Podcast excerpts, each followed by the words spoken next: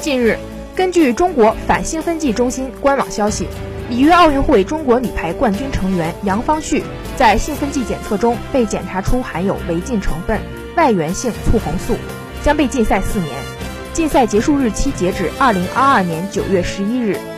杨方旭涉及的兴奋剂违规为外源性促红细胞生成素。运动员通过输血或外源性 EPO 来提高竞技状态，EPO 不能口服，只能注射，意味着被查出 EPO 阳性的运动员基本不存在误服的可能。杨方旭，一九九四年出生于山东潍坊，身高一米九的他司职接应。二零一四年，杨方旭跟随中国女排获得世锦赛银牌。二零一六年里约奥运会拿下了金牌。